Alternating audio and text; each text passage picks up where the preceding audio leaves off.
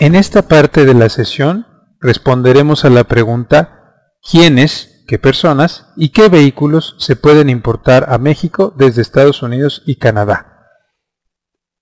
Primeramente, se puede comentar que usted puede importar vehículos de dos maneras. Por un lado, la importación temporal de autos. Esto quiere decir que el auto se importa solamente por seis meses.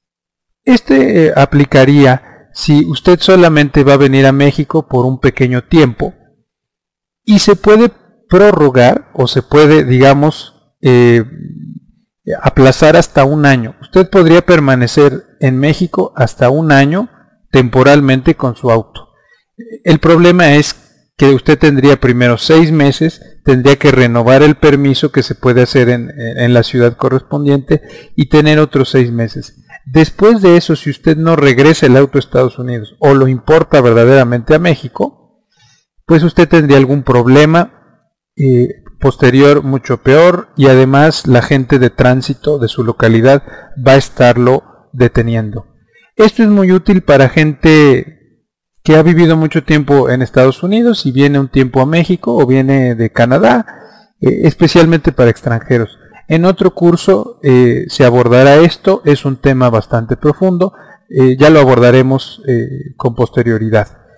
El objetivo, como usted sabe, de este curso es hablar del otro tipo de importación, el cual se llama importación definitiva de autos, es decir, el auto se queda para siempre en México, se, hace mexicano, se legaliza como mexicano.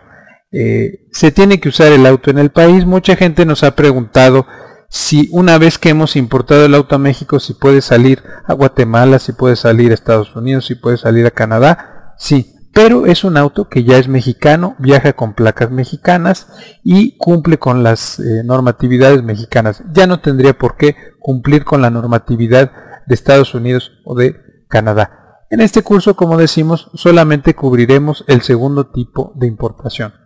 Así que, ¿quiénes podrán importar estos vehículos? ¿Qué personas? Bueno, pues son las personas físicas y las personas morales. Recuerde usted que las personas físicas es cualquier profesionista, tiene un nombre y apellido, eh, como en mi caso Luis Ceballos o Pedro Pérez o Juan Hernández, quien sea es una persona física. Eh, y una persona moral es una empresa. Entonces puede usted importar un auto como persona física, como empresa o como ambas. Entonces usted si quisiera traer más autos, podría hacerlo como persona física y como persona moral. Eh, para eh, usted como, como persona física, usted tiene derecho de importar un vehículo en un periodo de 12 meses sin problema eh, no es necesario registrarse ante, Hacienda, es su derecho. Es decir, eh, Juan Pérez tiene la posibilidad de importar su vehículo cada año, eh, así sea que lleve tres, los últimos tres años importando un vehículo, se puede hacer tranquilamente. En el caso que usted decidiera dos vehículos o tres vehículos, entonces hay que registrarse en el padrón de importadores. ¿Qué es el padrón de importadores? Pues fíjese que es un registro de toda la gente que importa y exporta.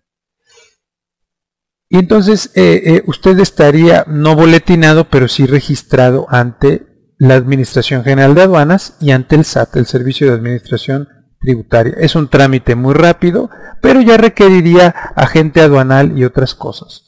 Eh, bueno, sí se requiere agente aduanal, pero requeriría un agente aduanal que también le hiciera las demás operaciones. Em, si usted decide solamente importar un vehículo en el año, no necesita RFC, es decir, no necesita tener un registro federal de contribuyentes. En pocas palabras, no se requiere estar registrado ante Hacienda. Solamente necesita la CURP clave única de registro poblacional que se saca en la Secretaría de Gobernación. En caso de que no lo tenga, más adelante le comentamos cómo, cómo se hace. Es este papelito verde que usted ve en la pantalla en este momento que dice María Castro. Es exactamente ese papelito, no cuesta nada, se saca en la Secretaría de Gobernación, se puede sacar por la página de internet Eh, entonces no necesita estar registrado en Hacienda, mucha gente tiene miedo de eso.